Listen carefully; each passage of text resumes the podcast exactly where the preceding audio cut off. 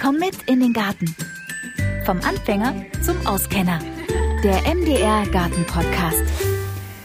Ja, heute geht es um Äpfel ausdünnen. Warum man das machen sollte, darüber unterhalte ich mich jetzt mit Martin Penzel vom Lehr- und Versuchszentrum Gartenbau in Erfurt. Ich grüße dich, Martin. Schön, dass du da bist. Guten Morgen.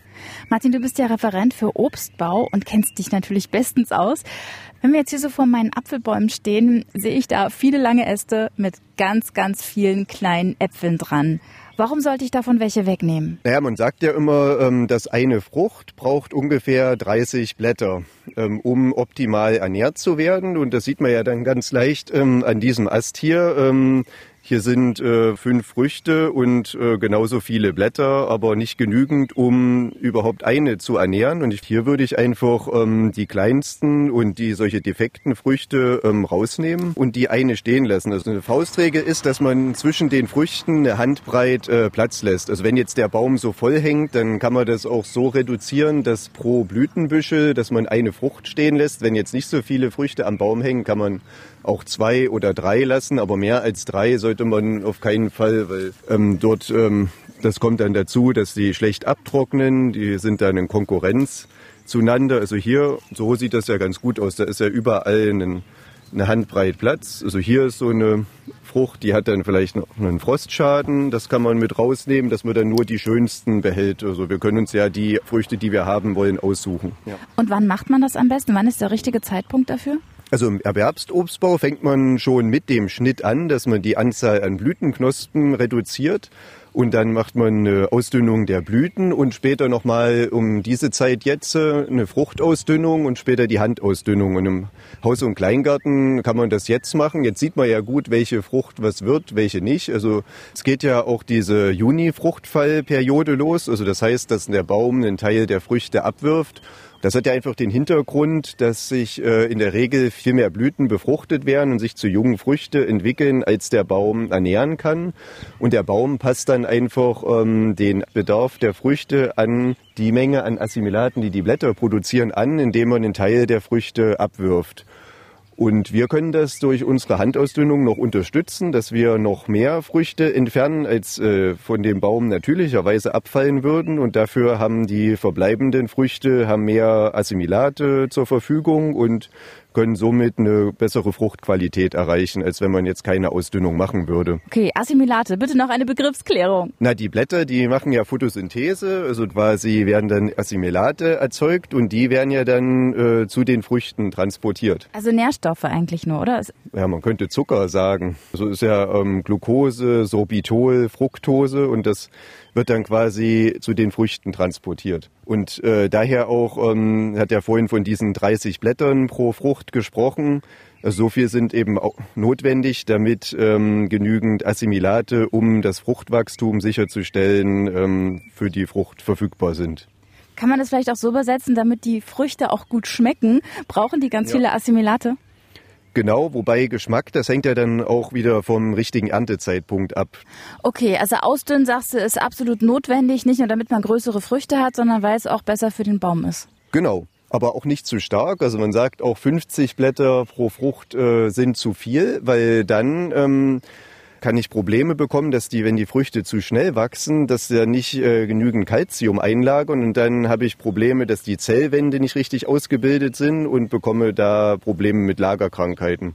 Und macht es dann Sinn, weil du sagst Junifall, dass man äh, wirklich erst abwartet, bis der Baum von selber runterschmeißt und danach erst anlegt oder sollte man das vorher machen? Na, ich würde das äh, vorher machen. Also ähm, wir in unserer Anlage, wir fangen ja wie gesagt schon zur Blüte damit an, weil wir wollen ja auch diesen äh, zweijährigen Ertragsrhythmus aus dem Baum rausbekommen. Wir wollen ja jedes Jahr Früchte ernten.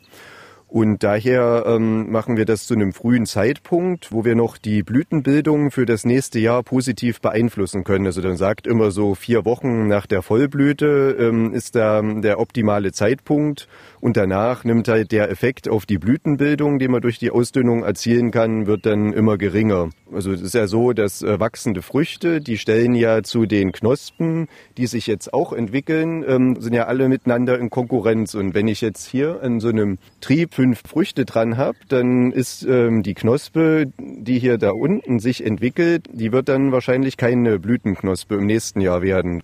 Ich wusste gar nicht, dass es so eng miteinander zusammenhängt. Also dass so ein Apfel mal so eine zweijährige oder eine einjährige Pause macht, dass du mal ein Jahr hast, da hast du mehr Äpfel und ein Jahr dann hast du weniger.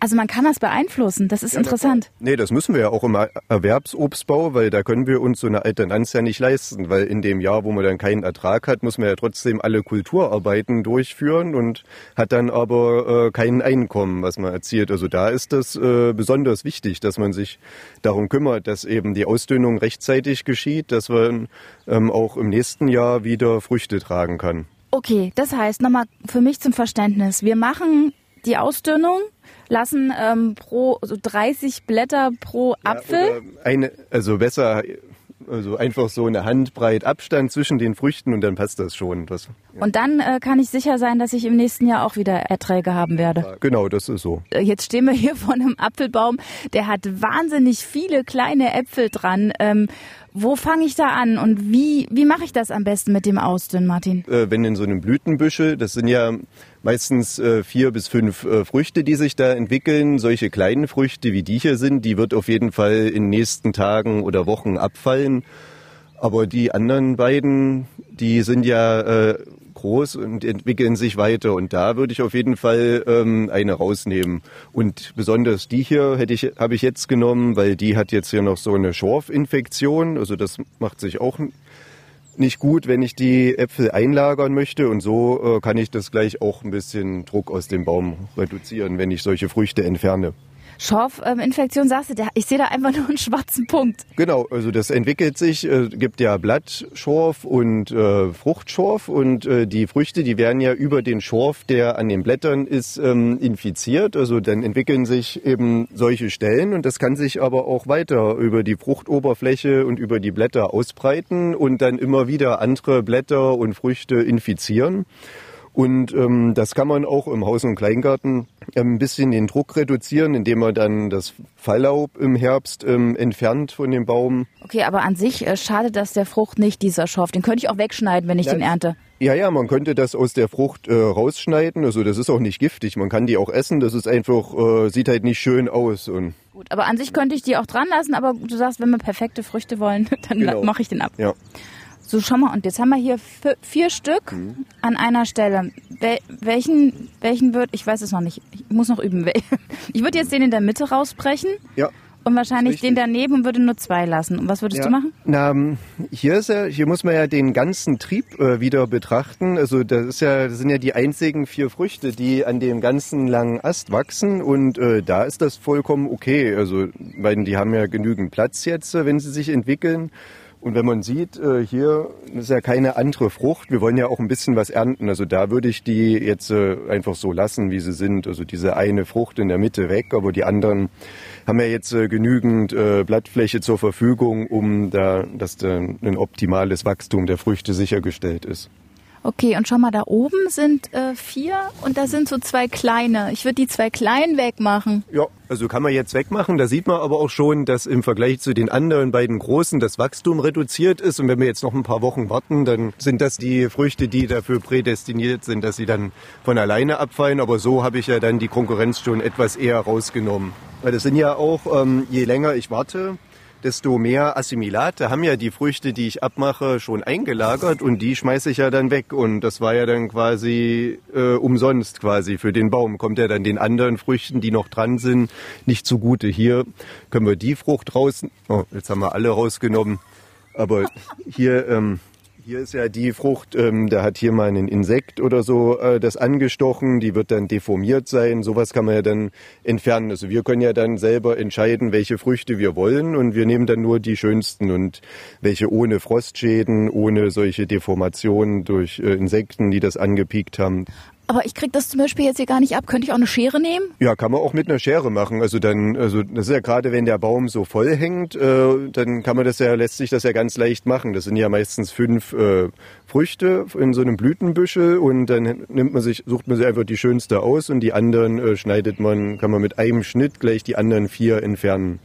Du würdest echt von fünf Äpfeln auf einer Stelle vier wär- wegmachen. Na, das wäre optimal. Also wenn, also natürlich, wenn wir jetzt davon ausgehen, dass hier alles voller Früchte ist, dann kann man das so machen, also dass man die vereinzelt und dann kann man auch äh, ganze Blüten oder Fruchtbüsche dann rausnehmen und hat dann dort an der Stelle quasi die Blütenbildung für das nächste Jahr wieder gefördert. Das. Oh, das tut mir voll leid, weil wenn ich mir sage, ich ähm, gut, die Äpfel hier, die die Äpfelbäume, die wir im Garten haben, ähm, die, die tragen jetzt eh nicht so wahnsinnig viel. Da tue ich mich echt schwer, da so viel rauszunehmen. Aber wenn du sagst, es ist dann auch fürs Folgejahr gut, macht's natürlich Sinn. Also wi- wir im Erwerbsobstbau, wir müssen ja da konsequent sein, dass wir einfach äh, unseren Baum in einem physiologischen Gleichgewicht halten und ähm, dass ja unsere Früchte, die sollen ja ähm, mindestens 65 Millimeter Durchmesser haben, dass sie überhaupt vermarktet werden können. Und da ist es natürlich essentiell, dass man das reduziert, um dann überhaupt auf ähm, solche auf vermarktbare Fruchtdurchmesser zu kommen. Na gut, vermarkten will ich die nicht, ich will sie ja nur lagern oder essen. Okay, nun hast du jetzt ganz viel Theorie mir gesagt. Ich versuche das jetzt mal in der Praxis umzusetzen. Also hier zum Beispiel habe ich zwei Blüten, die fallen ja schon von alleine ab. Dann habe ich hier eine Handvoll breit, sagst du, hier vorne sind welche. Ich würde jetzt, warte mal, ich würde jetzt äh, von den Vieren würde ich jetzt den kleineren rausmachen. Ja. Ist das richtig? Nö, kann man hier die hier rausnehmen, so. Und die zwei lassen. Die zwei lassen. Dann Okay, geht man dann hier weiter. ich hier weiter ist zwei Handbreit. Dann hier hinten sind sie ziemlich dicht. Also da kann man dann wirklich äh, von jedem Blütenbüschel äh, lässt man dann nur. Oh, die fallen alle runter. Du schneidest jetzt hier bestimmt 30 Äpfel ab. Eieiei. Naja, lässt man dann eine Frucht stehen pro Blütenbüschel und die haben dann aber, wenn man das mal so sieht, die haben ja dann den optimalen Abstand. Die haben dann eben eine Handbreit Abstand zueinander und äh, können sich dann äh, besser entwickeln. Und mehr Früchte brauchen wir für den Ast gar nicht. Mehr, mehr kann der ja gar nicht vernünftig ernähren und die werden dann eben größer. Also man könnte ja einen Versuch machen, dass man bei einem Ast das nicht macht und dann kannst du dann im äh, September zur Ernte die Früchte miteinander vergleichen, welche größer sind, was es denn gebracht hat, was sie hier gemacht haben. Das ist ein super Tipp. Genau das mache ich. Und schau mal, hier sind jetzt so vier. Die zwei großen würde ich ja fast lassen, die zwei kleinen weg. Genau. Aber jetzt sind die sehr dicht beieinander. Ist das schlimm? Naja, wenn man dann so einen Apfelwickler hat, dann kann der von einer Frucht in die andere wandern. Aber wenn das nur zwei sind, ist das vollkommen in Ordnung. Das ist eher, wenn man so Bündel mit vier Früchten lässt, das macht dann Probleme. Die können dann auch nicht richtig abtrocknen und so. Aber so ist das, denke ich mal, vollkommen okay.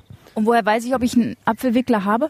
Naja, sieht man ja dann, äh, ob die Frucht, äh, ob dort Löcher drinne sind und sich dann, also so eine Made drinne ist. Das ist ja der Apfelwickler, wenn so ein Wurm in dem Apfel ist. Das habe ich aber letztes Jahr in den Äpfeln drin gehabt, so ganz viele Würmer. Ist davon auszugehen, dass sie dann dieses Jahr wieder drin sind? Überwintert der irgendwie? Ja, na klar, der, die sind ja in den Anlagen drin, ähm, vermehren sich hier und äh, die Larve, die schlüpft, die bohrt sich in die Frucht rein, frisst hier und dann lässt sie sich äh, wieder ab und Und Ja. kann ich das jetzt schon sehen, ob da schon jemand gebohrt hat? Das müsste doch eigentlich mit dem bloßen Auge erkennbar sein, Naja, oder? jetzt, jetzt sieht man nur ähm, die Eiablage. Also man kann es finden, aber hier sehe ich es jetzt noch nicht. Also da ist dann eben so ein kleines Ei auf der Frucht drauf. Und den Apfel sollte ich dann rausmachen. Nee, das kann ja, das sieht man ja nicht bei allen Früchten. Also das würde man dann im Erwerbsobstbau machen, dass man dann eben was gegen den Apfelwickler tut. Also da äh, verwendet man zum Beispiel so ein Granulose-Virus-Präparat, äh, was dann eben einen, quasi, wenn die das äh, aufnehmen, die äh, Larven, dass sie dann quasi